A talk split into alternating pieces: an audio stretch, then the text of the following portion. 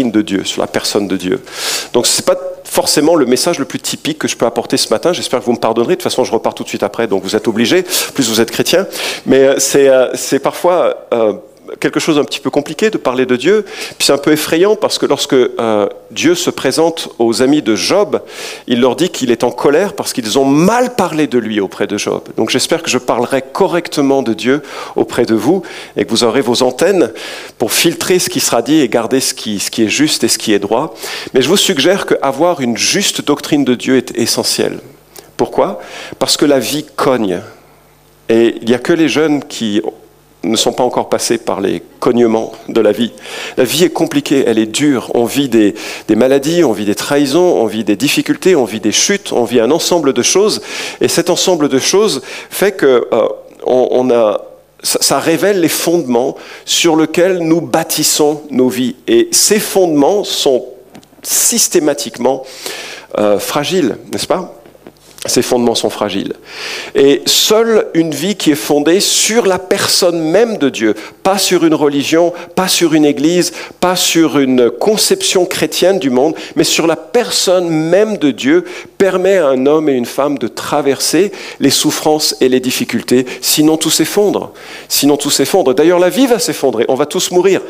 Vous êtes content que je sois venu, hein La vie va s'effondrer. On va tous mourir et la vie, elle est fragile et elle est comme ça. Et sur quoi est-ce que l'on peut poser quelque chose qui tienne au-delà de la souffrance, au-delà de euh, la mort, au-delà des tragédies des existences de la vie. Et ce que nous allons voir ce matin, c'est à quel point Dieu est et ça doit être suffisant.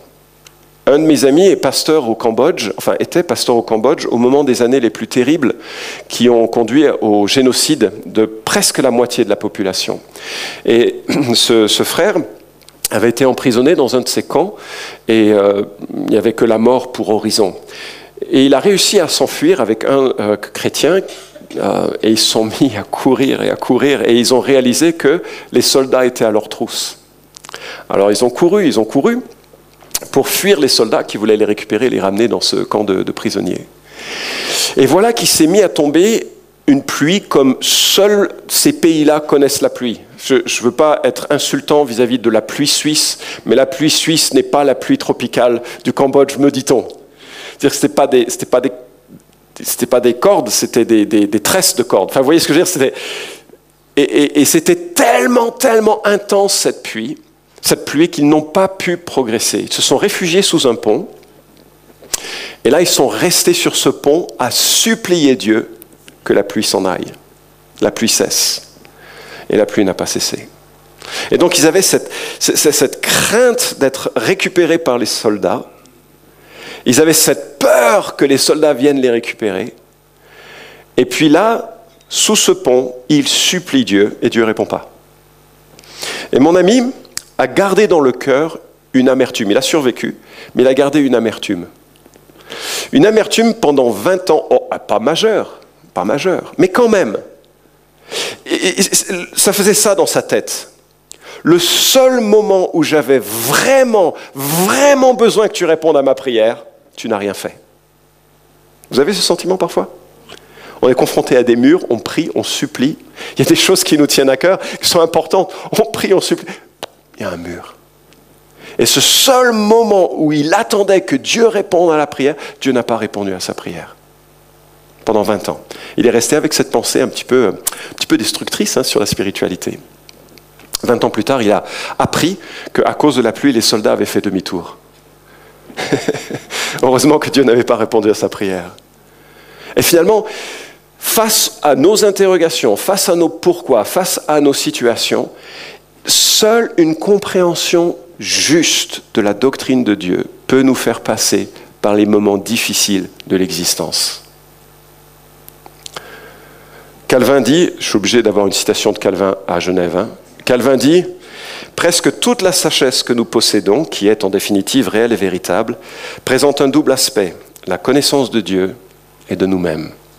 Et ce matin, j'aimerais souligner la connaissance de Dieu. J'aimerais mettre en avant deux, trois choses que l'on euh, récupère d'une rencontre que Dieu a avec Moïse. Et je vous suggère que cette méditation de la personne de Dieu, c'est l'une des choses les plus importantes, euh, les plus importantes que nous puissions avoir. Et il y a un pasteur britannique Je ne sais plus comment ça marche, mais ça devrait marcher. Voilà. Il y a un pasteur britannique euh, du nom de Tozer qui a dit L'obligation la plus pressante pour l'Église chrétienne contemporaine est de purifier et d'élever son concept de Dieu jusqu'à ce qu'il soit à la véritable hauteur de Dieu et à la hauteur de l'Église. Toutes les prières et toute l'œuvre de l'Église doivent viser cet objectif nous rendons le plus grand service à la prochaine génération de chrétiens lorsqu'on leur transmet un concept de Dieu qui ne soit ni taché ni ombragé, conforme à l'héritage reçu de nos pères hébreux et chrétiens des générations passées. Cela sera d'une valeur supérieure à tout art et toute science. Et donc, alors que nous nous embarquons dans cette euh, lecture, j'aimerais juste souligner à quel point Dieu est, et nous allons voir huit qualités de la personne de Dieu que nous découvrons avec cette rencontre, cette manifestation, ou bien les théologiens parlent de théophanie, de la manifestation de la présence de Dieu auprès de Moïse en Exode chapitre 3. Donc, si vous voulez bien ouvrir vos Bibles en Exode chapitre 3, mais je vais juste d'abord commencer par le verset 1 pour vous donner un peu euh, le décor qui nous permettra de réfléchir sur cette euh, révélation de Dieu. Donc Exode chapitre 3 verset 1. Moïse faisait paître le troupeau de Jéthro, son père, sacrificateur de Madian. Il mena le troupeau au-delà du désert et se rendit à la montagne de Dieu, à Horeb. On arrête là un instant la lecture, on reviendra dessus.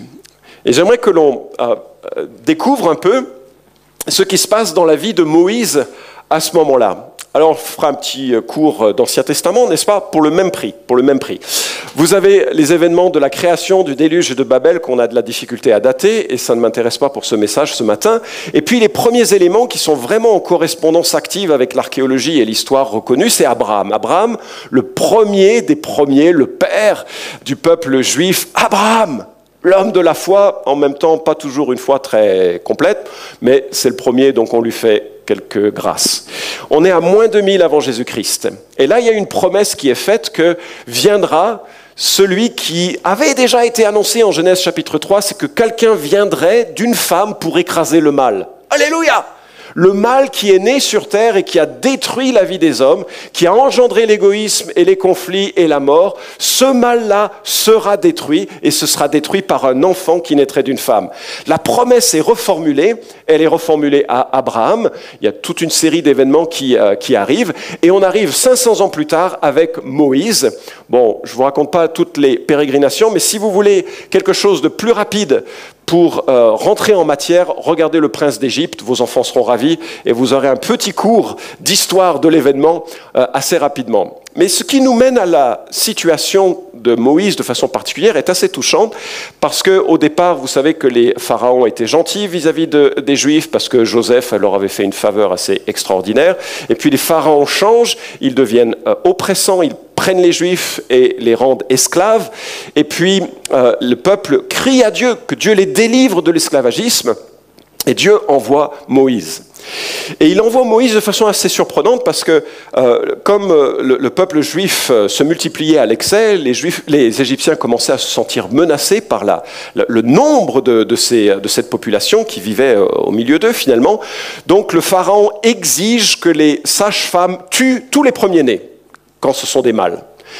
Et Moïse échappe à ce massacre parce que sa maman a un plan génial et fait en sorte que la fille de euh, Pharaon adopte ce petit enfant, Moïse.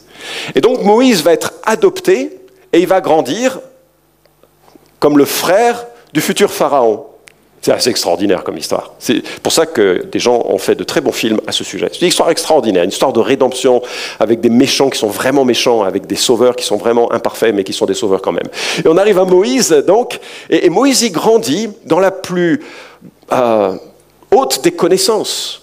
Les, Égyptiens, c'est un peu les euh, euh, New York de l'époque, le sommet du sommet. Je ne sais pas si c'est le bon exemple. Dans une église internationale, c'est peut-être un bon exemple, mais je ne sais pas comment, quel autre. Voilà, c'est le sommet de la civilisation. il apprend à lire, il apprend à écrire, il apprend les rouages de la science, de la divination aussi, enfin plein de choses utiles, très utiles.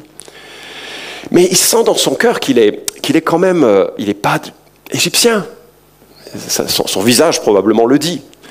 Son cœur le dit. À un moment donné, il, fait, il, se balade en ville et là, il prend le parti d'un juif qui se fait frapper par un Égyptien et il tue l'Égyptien. Et, euh, ça, va, déclencher euh, sa fuite parce que on sait ce qu'il a fait et donc là il part. Et voilà a, il a 40 ans. Hein. Il part dans le désert. Et dans le désert, il rencontre Jéthro, un païen. Et ce païen l'accueille et lui donne sa fille. Sa fille s'appelle Séphora.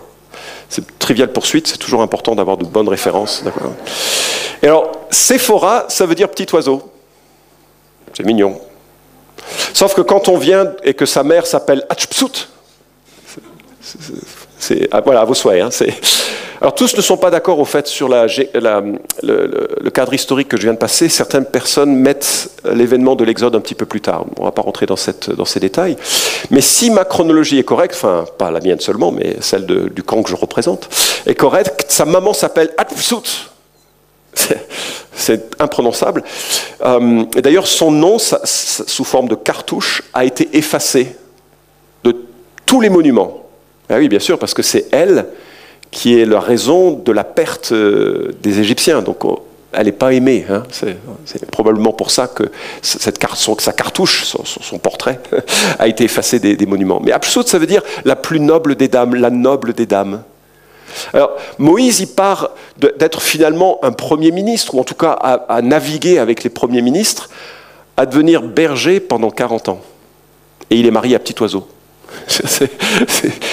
C'est terrible la vie parfois. C'est-à-dire que dans sa tête, il a grandi pour être un noble, et pendant 40 ans, il s'occupe, il n'entend que des, des brebis. Il parle d'un échec, et là, 40 ans plus tard, notre homme a le noble âge de 80 ans, euh, l'âge où on prendrait sa retraite, eh bien, il prend une retraite active avec une seconde ou même une troisième carrière. Il va être le libérateur. Et l'événement que nous lisons est l'événement fondateur de son appel, où à partir de là, il va revenir confronter le Pharaon pour laisser le peuple sortir d'Égypte. Vous voyez un petit peu le tableau? 80 ans. Je pense que pendant 40 ans, il a dû tourner en rond dans le désert, bon, apprendre aussi tous les rouages du désert. Il ne le savait pas alors, ça lui sera très très utile lorsqu'il sortira le peuple d'Égypte. Mais je pense que pendant 40 ans, cet homme, il a dû vraiment se morfondre. Même s'il avait probablement beaucoup de bonheur avec Petit Oiseau, Sephora. Mais quand même, ah, les barbecues du désert, c'est pas comme les plats de l'Égypte verset 2. Exode chapitre 3, verset 2.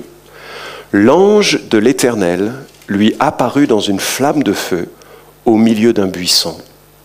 Moïse regarda, et voici que le buisson était tout en feu, mais que le buisson ne se consumait point. Moïse dit, je vais faire un détour pour voir quel est ce spectacle extraordinaire et pourquoi le buisson ne brûle pas?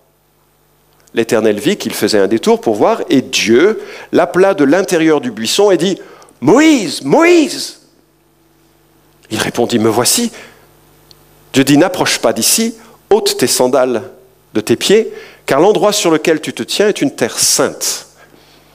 Et il ajouta, C'est moi, le Dieu de ton père, le Dieu d'Abraham, le Dieu d'Isaac et le Dieu de Jacob.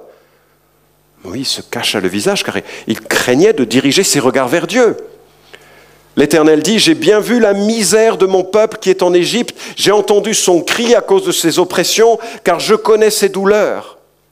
Je suis descendu pour le délivrer de la main des Égyptiens et pour le faire monter de ce pays dans un bon et vaste pays, dans un pays découlant de lait et de miel, dans la région où habitent les Cananéens, les Hittites, les Amoréens, les Phérésiens, les Éviens et les Yébousiens.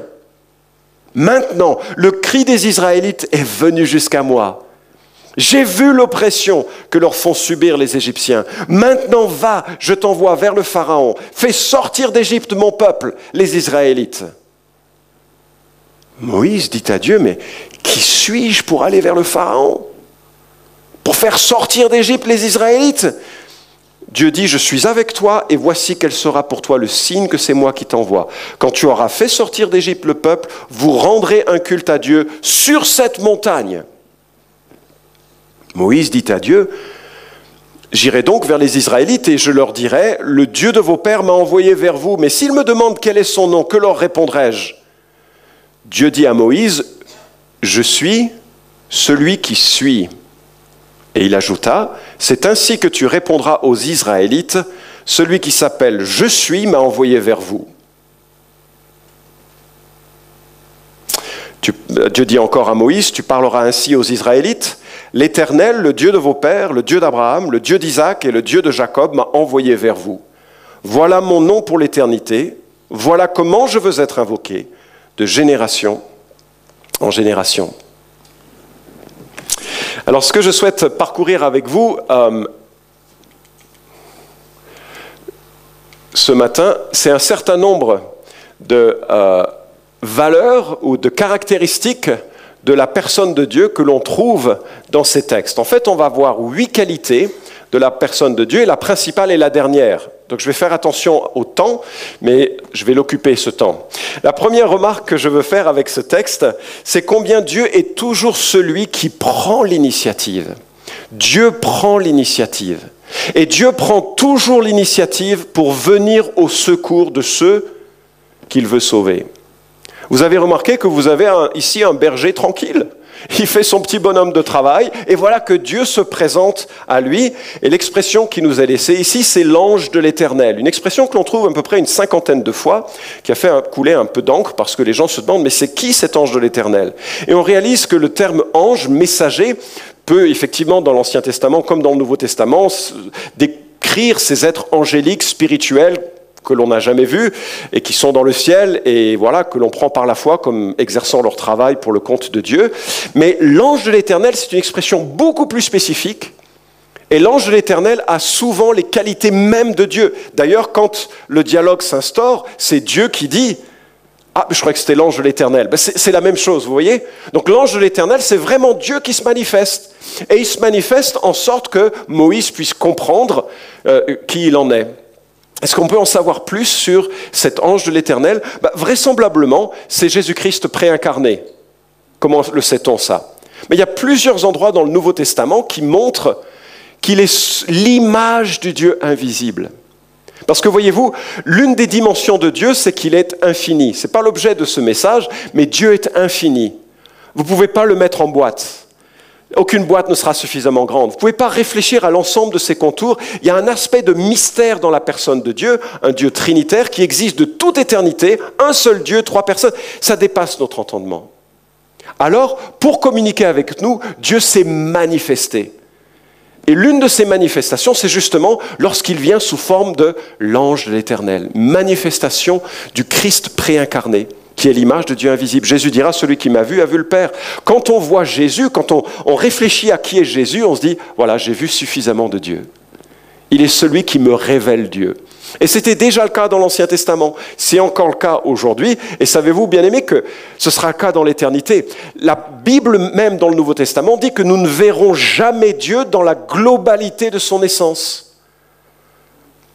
Il est le Dieu invisible dans, l'ensemble de ce qu'il est, même si nous pourrons porter nos yeux vers lui, et notamment dans l'expression même de sa personne, le Dieu qui s'est fait homme en la personne de Jésus-Christ.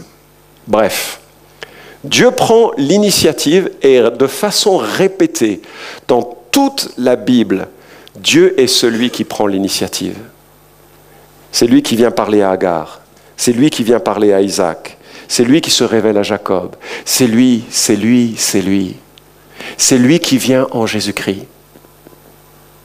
C'est lui qui vient porter nos péchés à la croix. C'est lui qui vient secourir chacun d'entre nous. C'est pourquoi le salut ne peut jamais être compris comme une sorte de paiement.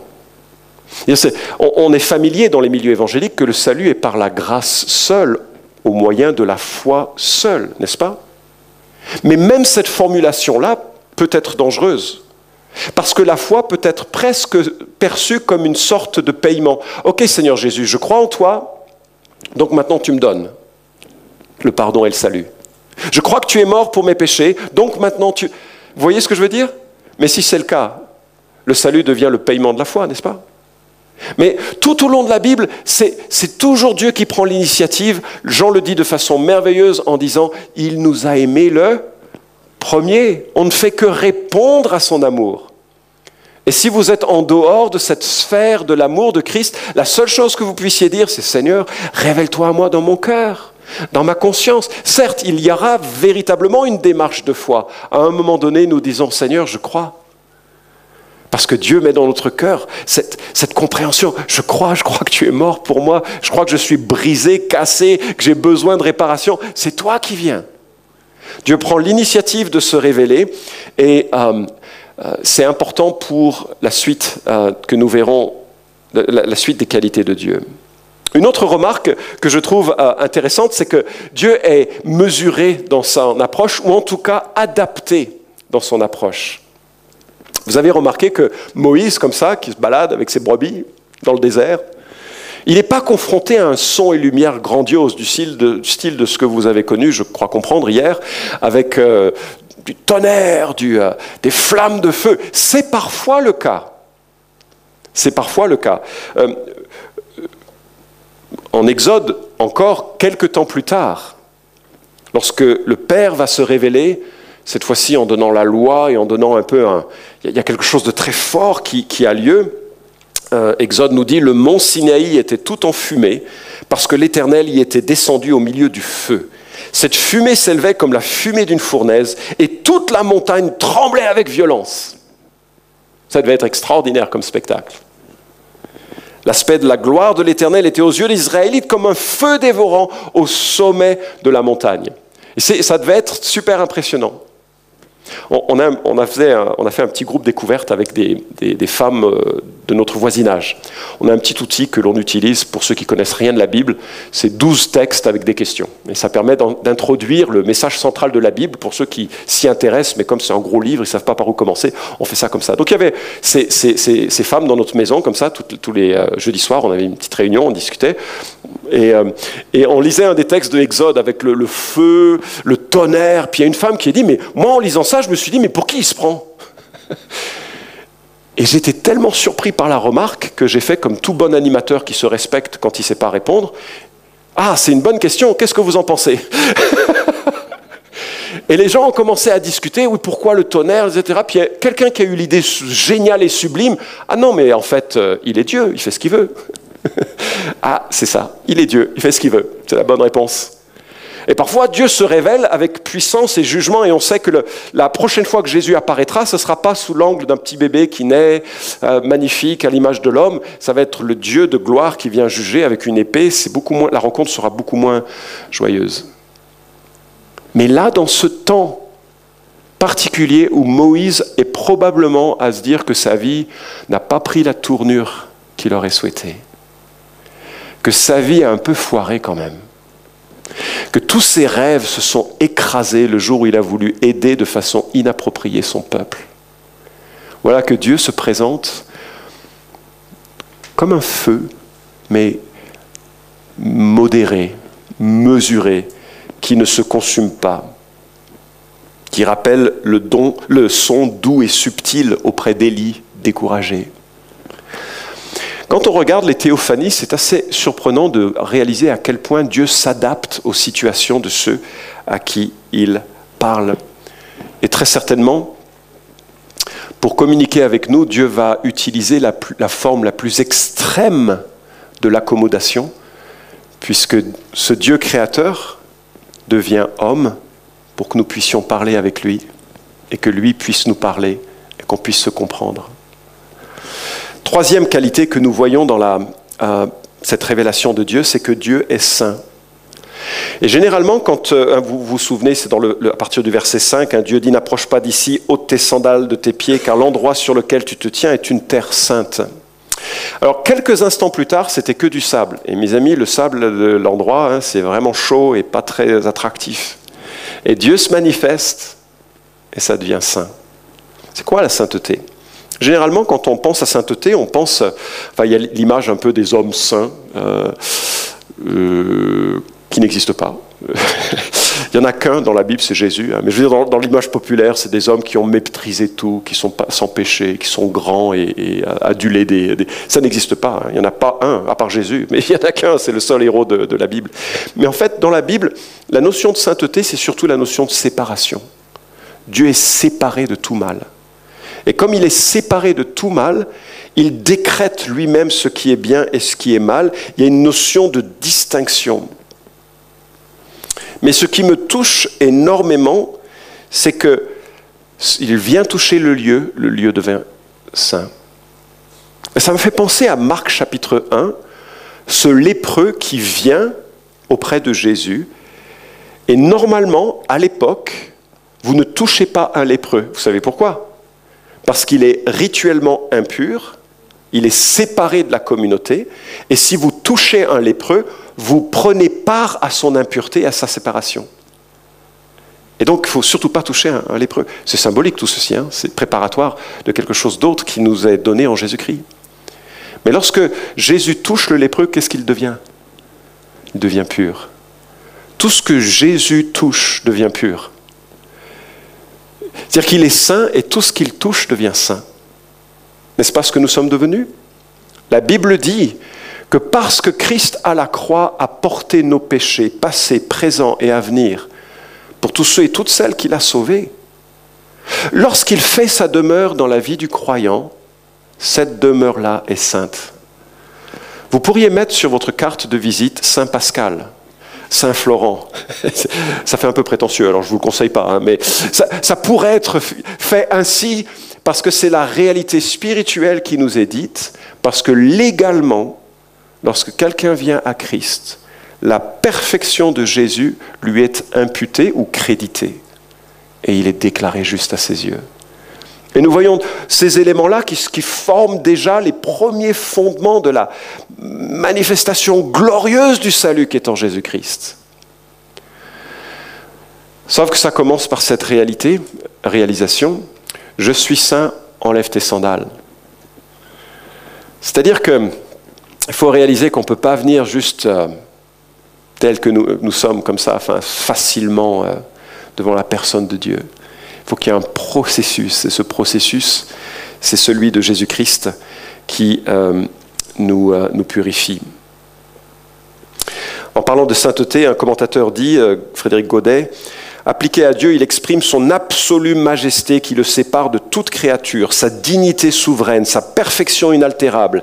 Dans le Cantique des Séraphins, c'est en Ésaïe chapitre 6, l'idée qui domine est sans doute celle de la grandeur souveraine de Dieu.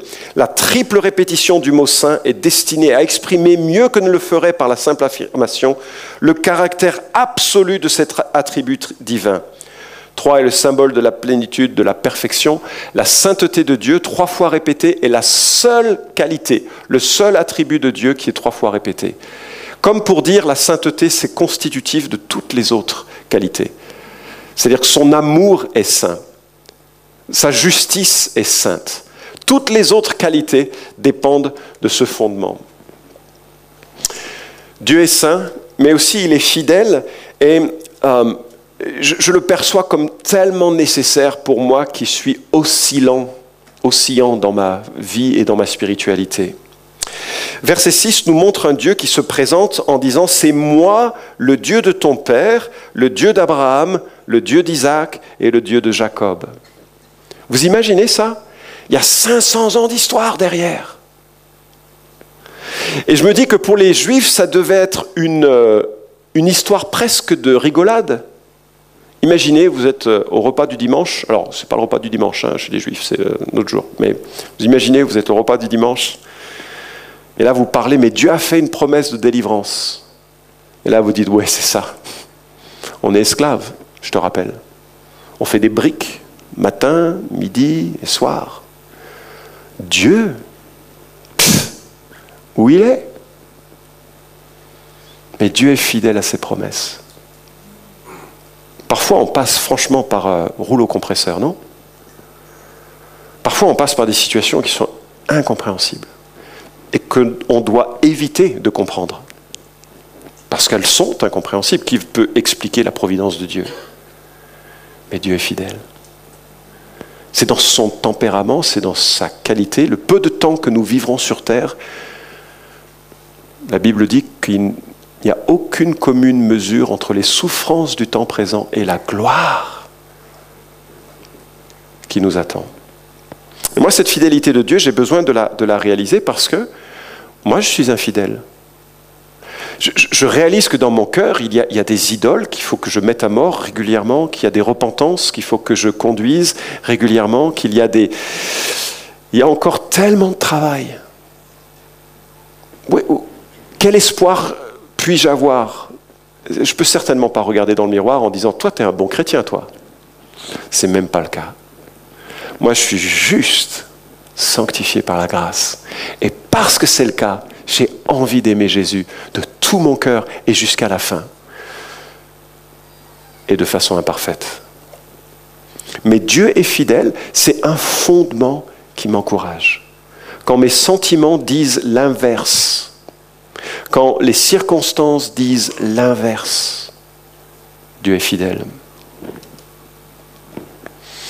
Et puis se révèle aussi comme celui qui est proche euh, il dit, euh, j'ai bien vu la misère de mon peuple qui est en Égypte, j'ai entendu son cri à cause de ses oppresseurs, car je connais ses douleurs. C'est un langage anthropomorphique, hein, c'est un langage, quand, Dieu dit j'ai vu, c'est un langage qui nous permet de comprendre qu'il voit, ça pas dire qu'il a deux yeux de la même manière que nous en avons, c'est, n'est pas le propos là, ça veut dire qu'il essaye vraiment de nous faire comprendre à quel point il est proche de nous, il entend nos situations. Je, me souviens du témoignage de Johnny qui est tétraplégique. Elle est connue en France, elle une femme qui est remarquable. Euh, elle, a écrit plusieurs livres et, son, chemin de vie est exceptionnel euh, parce que malgré la douleur, elle a eu des moments bien sûr de, de, plonger dans le désespoir, mais elle a réalisé que Dieu savait et Dieu soutenait et Dieu est capable de nous mener au-delà des situations parce qu'il voit. Il voit nos situations. Il voit les tentations les épreuves, même mot en grec. Il voit les situations dans lesquelles nous sommes confrontés et qui sont compliquées. Et lui est fidèle. Où est-ce qu'on va placer notre confiance? En nous-mêmes? Dans notre capacité? Moi, j'ai repris pour moi-même cette prière d'Augustin qui disait Donne-moi tout ce que tu veux, hein, mais tu me donnes ce que tu me demandes. je comprends maintenant pourquoi il priait ça. Moi, j'accepte tout, hein, à condition que tu me donnes la capacité de le vivre, parce que moi, je suis incapable de le vivre par moi-même. Ça a du sens, n'est-ce pas? Mais si je place ma confiance dans un Dieu qui est fidèle à son alliance sur des siècles et des siècles et qui va en plus l'accomplir quelques siècles plus tard dans la personne même de Jésus-Christ, je peux avoir confiance. Lui est fidèle et il est proche. Et il est proche.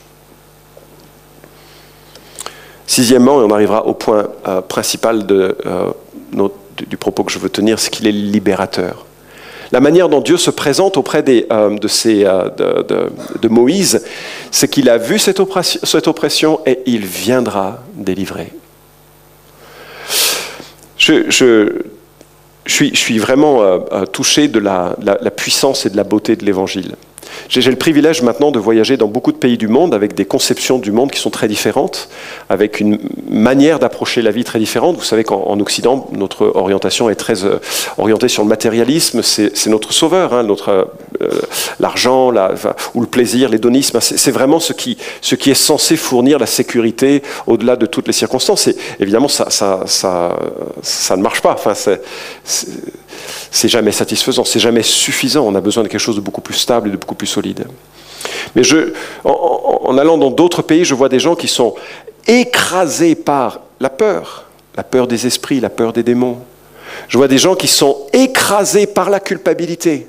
Là, c'est plus proche de notre monde occidental. Qui feraient tout pour échapper à cette réalité qu'ils ont, ils ont transgressé. Et vous savez quoi? Jésus libère.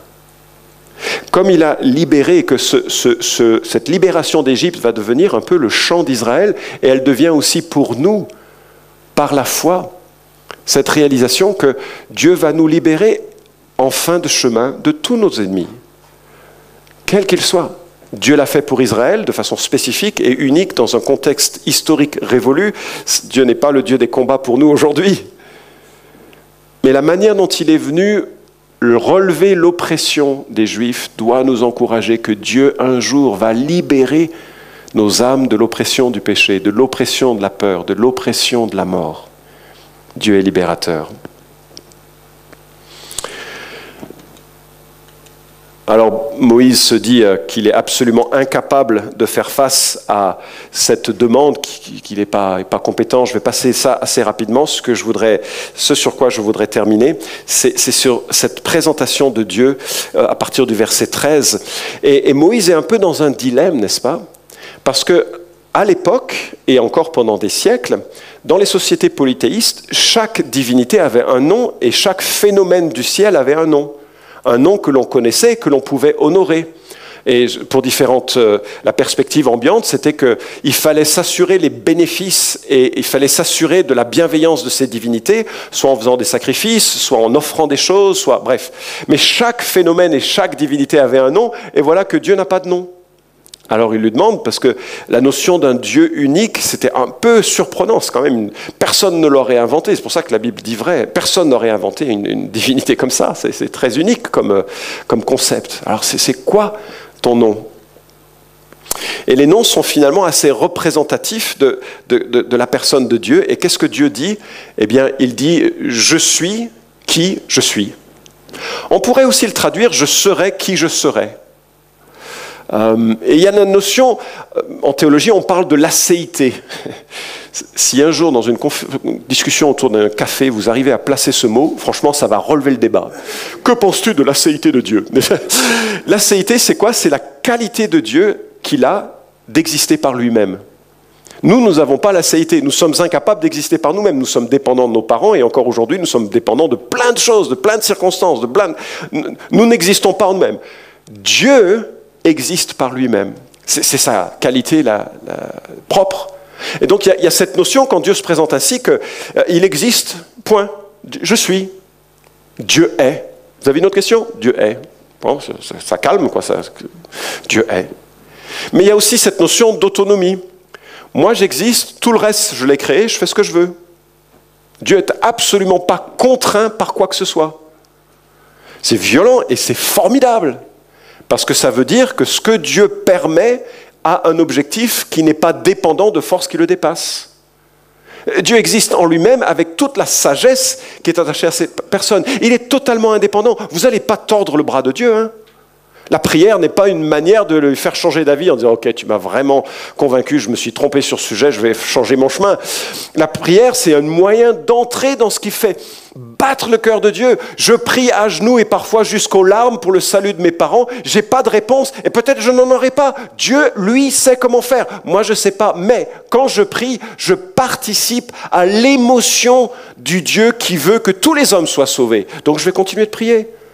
La manière dont il y répond, c'est son business, c'est pas le mien. C'est son business. Il est indépendant, il est grand, il est maître, il est seigneur, il est.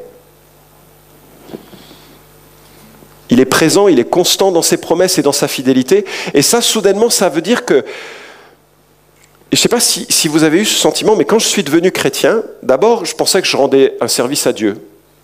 Il y a tellement, tellement d'arrogance dans mon cœur. C'est effroyable. Après, j'ai réalisé que, en fait, ce n'était pas le cas du tout. Ce n'était pas du tout le cas. Il n'y avait rien à apporter dans l'équation. Rien. Et donc, je me suis dit, je suis tellement mauvais que je ne comprends pas pourquoi Dieu m'aime. Et je suis sûr que Dieu, il est un peu obligé de m'aimer parce qu'il est Dieu, quoi. Vous avez ce sentiment parfois? Mais bien aimé, si Dieu est de toute éternité et s'il choisit de nous aimer, il le fait en toute connaissance de cause. Ça veut dire qu'on peut se reposer dans son amour en disant Seigneur, tu connais mon présent et donc mon avenir, et donc mon passé, évidemment. Et tu as choisi de m'aimer, et tu as choisi de me sauver. C'est tellement reposant, non? C'est tellement reposant. Alors dans la Bible, euh, on a des noms euh, euh, principaux que, l'on a, mais vous avez probablement eu des gens qui ont frappé à votre porte. On va faire une petite excursus rapide, technique, n'est-ce pas? Les témoins de Voilà. Et en fait, le mot que nous avons dans le texte hébreu, c'est euh, YHWH. Et en hébreu, il n'y a pas de voyelles, il n'y a que des consonnes. Alors, tant que l'on transmettait la lecture du texte biblique de père en fils et de façon orale, la prononciation était gardée. Le seul problème, c'est qu'avec la fin euh, de la présence juive en Terre sainte en l'an 70 après Jésus-Christ, lorsque les Romains ont envahi euh, la Terre euh, sainte et ont brisé la ville de Jérusalem, les Juifs n'ont plus de terre et la culture juive et la lecture de l'hébreu s'est mise à péricliter. Et donc il y a plusieurs sages que l'on appelle euh, les. Euh, le nom m'échappe. Mais euh, je sais plus. Ça va m'en venir. Il y a plusieurs sages qui ont décidé de, pour éviter que l'on perde la prononciation de l'hébreu, ils ont décidé que l'on allait mettre les voyelles, mais on ne peut pas ajouter des voyelles au texte sacré. Donc ils ont décidé de mettre des signes au-dessus et en dessous du texte pour montrer comment prononcer les choses. Et comme le nom de Dieu était sacré, vous savez que les, Juifs ne prononcent pas le nom de Dieu, ils utilisaient le terme Adonai, et le mot Adonai signifie Seigneur. Et donc, euh, ils ont pris les voyelles du mot Adonai et ils les ont euh, ajustées avec le nom de euh, YHWH. A devient E pour des raisons de grammaire. Et vous avez un jour un homme qui a dit, c'est comment est-ce qu'on lit le nom de Dieu? Ah, on lit Yehovah. Mais ça n'a rien à voir avec euh, le nom de Dieu en fait. C'est juste les consonnes de Yahweh, probablement ça se prononçait ainsi, les consonnes de Yahweh avec les voyelles d'Adonai. Vous m'avez suivi Il y aura une interrogation à la fin de ce message et vous ne partez pas avant de pouvoir répéter ce qui a été dit. Bref. Euh, les noms de Dieu ici sont, sont significatifs parce que finalement, on ne comprend qui est Dieu que par un nom. Et dans certaines cultures, c'est le cas. Je me souviens en Thaïlande, j'étais surpris d'apprendre que l'on donnait des prénoms, parfois des diminutifs, en fonction des qualités de l'individu. Mais parfois, c'était pas très flatteur. Par exemple, ah, elle, c'est la grosse. Comment tu parles de ta, fille Elle, c'est la bête. Euh, incroyable, incroyable. Mais ça reflète cette euh, habitude de voir dans le nom un descriptif de la personne. Et dans la Bible, il y a plusieurs noms principaux. Vous avez le nom de El ou Elohim, euh, Théos, Dieu. Vous avez Yahweh, dont un traducteur a dit, plutôt que de dire je suis, on va dire euh, l'éternel. C'est une bonne manière de comprendre un peu cette notion d'un Dieu éternel. Bon, c'est un substantif, euh, c'est peut-être pas la meilleure traduction, mais au moins ça donne l'idée générale qui veut dire je suis. Et puis vous avez Adonai, Curios, le Seigneur, le maître ou le propriétaire. Et c'est ce Dieu-là que nous adorons. Et c'est ce Dieu-là aussi qui s'est euh, révélé. Il y a d'autres noms que nous avons lion, aigle, agneau, poule, j'ai jamais entendu ça dans les temps de louange. Euh, soleil, étoile du matin, lumière, torche, feu, fontaine, refuge, tour, teigne, etc. Tous ces noms-là sont intéressants parce que c'est parfois, on a besoin d'un nom pour un moment particulier. N'est-ce pas? Moi, parfois, j'ai eu besoin, j'ai dit à Dieu, écoute, si tu viens pas comme la tour qui me protège, je suis mort. Je suis mort. Ou bien si tu viens pas comme celui qui, euh, qui vient réconforter, je suis au bout, quoi. je suis au bas, il n'y a rien. Quoi. Et donc ces noms sont si multiples que ça nous permet d'entrer dans la présence et les dimensions d'un Dieu dont les, les dimensions sont multiples et majestueuses. En tout cas, si Dieu est, alors de toute éternité, de la création jusqu'au retour en gloire, tout est un présent devant lui. Et si c'est le cas, s'il vous a aimé, c'est pas parce que vous le méritez, mais qu'il a choisi de le faire. Et s'il a choisi de le faire, c'est stable. Et s'il a commencé son œuvre en nous, il la finira. Parce qu'il est dans le business de faire ce qu'il a envie de faire. Quels que soient les obstacles et les situations que nous pouvons traverser. Alors, pour conclure, vous avez été patient. Euh, y aurait-il un nom plus proche euh, qui vous parle? Je suis passé assez vite hein, la liste, mais je vous laisserai le PowerPoint, vous pourrez le regarder. Euh, moi, je me dis que si, Dieu est autonome, alors son amour est libre. Et ça, c'est formidable. Je peux entrer dans sa présence librement. Et lui a choisi librement de manifester son amour. Et vous savez comment l'ange de l'Éternel l'a manifesté de façon ultime. Je reviendrai là-dessus. si Dieu est éternel, alors son information sur moi est complète. Je peux rien faire où un matin, Dieu lit le journal en disant Mince Si j'avais su, j'aurais pas aimé Florent. Il savait exactement tout. Et il a quand même choisi de mourir à la croix pour moi. C'est incroyable. C'est incroyable. Si Dieu est éternel, alors son intervention est toujours au bon moment. Un peu comme mon collègue qui était sous le pont et qui demandait à Dieu, mais pourquoi? Pourquoi tu réponds pas à nos prières? Dieu avait un plan qu'il ne voyait pas. Et je me souviens lorsque ma fille s'est mariée avec euh, l'homme formidable qu'elle a épousé, c'est euh, l'année dernière, je crois, quelque chose comme ça. Euh, ouais, c'est ça. Euh, il a pris la parole pour évoquer combien son père était décédé à un âge alors qu'il était adolescent, et il s'est bien pleuré en évoquant combien ça n'avait aucun sens, combien c'était incompréhensible combien c'était la lutte la plus difficile qu'il ait eu à mener, d'avoir confiance en ce Dieu, alors qu'il n'y avait aucune preuve de cela. Et sans pour autant vouloir dire que c'est à cause de ça qu'il soit décédé, il a pu voir les pièces d'un collier qui n'étaient pas visibles immédiatement. Parce que sa mère a épousé quelqu'un qui parlait très bien le français, qui est devenu un ami et qui a fait connaissance avec la fille. C'est lui qui avait en fait volé ensuite ma fille. Et tous ces liens que l'on peut faire de la vie, et qu'on fera, je crois, dans l'éternité, qui permet que même si on ne comprend pas les choses du temps présent, elles feront sens dans l'éternité. Parce que Dieu sait exactement ce vers quoi il veut conduire sa création. Lorsque Dieu s'est révélé comme euh, euh, je suis celui qui suis, il y a quelque chose bien entendu de bouleversant. C'est que à plusieurs reprises, Jésus en personne s'est présenté comme je suis. Et vous vous souvenez, dans l'une de ses plus majestueuses déclarations, les gens sont tombés à la renverse. L'ange de l'Éternel qui se présente à Moïse et qui lance le processus de délivrance et de libération du peuple est devenu homme. Il est devenu homme pour révéler qui est Dieu, parce que nous serions incapables de comprendre qui est Dieu. Un peu comme s'il fallait que nous devenions fourmis pour parler à des fourmis, pour que les fourmis nous comprennent. Il est devenu homme, à jamais. Et lorsqu'il meurt sur la croix, il réalise toutes les promesses faites de toute éternité, enfin toute éternité, dans sa pensée de toute éternité, et dès Genèse 3.15, toutes les promesses que Dieu viendrait réparer un monde brisé. Et lorsqu'il meurt sur la croix, Dieu résout le problème du mal. Ce mal que nous commettons, qui nous sépare d'un Dieu saint, Dieu le place sur Dieu le Fils. Dieu le Père le place sur Dieu le Fils. 2 Corinthiens 5, 21 nous dit qu'il devient péché pour nous. Et Dieu le Père frappe son propre Fils pour qu'il ne soit jamais possible ni nécessaire de nous frapper. Voilà l'intervention de Dieu qui se concrétise après tous ces actes de délivrance et qui nous invite chacun à une réponse personnelle. Est-ce que nous avons réellement perçu que cette délivrance qui s'opère en Jésus-Christ, elle est pour moi? Est-ce que c'est le moment pour vous de le réaliser, de le verbaliser en disant mais j'ai tout brisé que je suis, j'ai besoin de venir vers celui qui est, point, celui qui existe de toute éternité, que j'ai offensé, qui est saint, mais qui a réparé mon cœur à la croix, pour qu'un jour je sois en sa présence à jamais. On prie.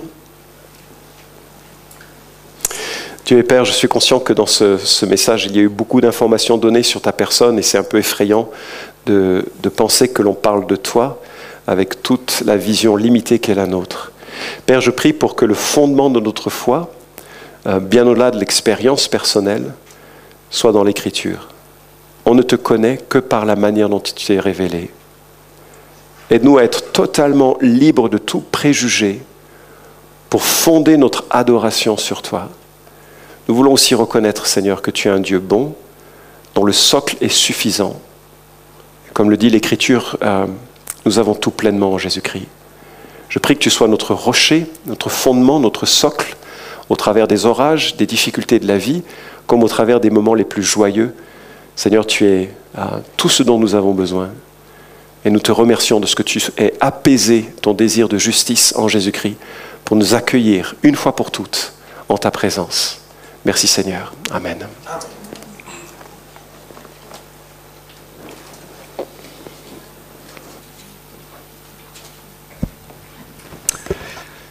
García.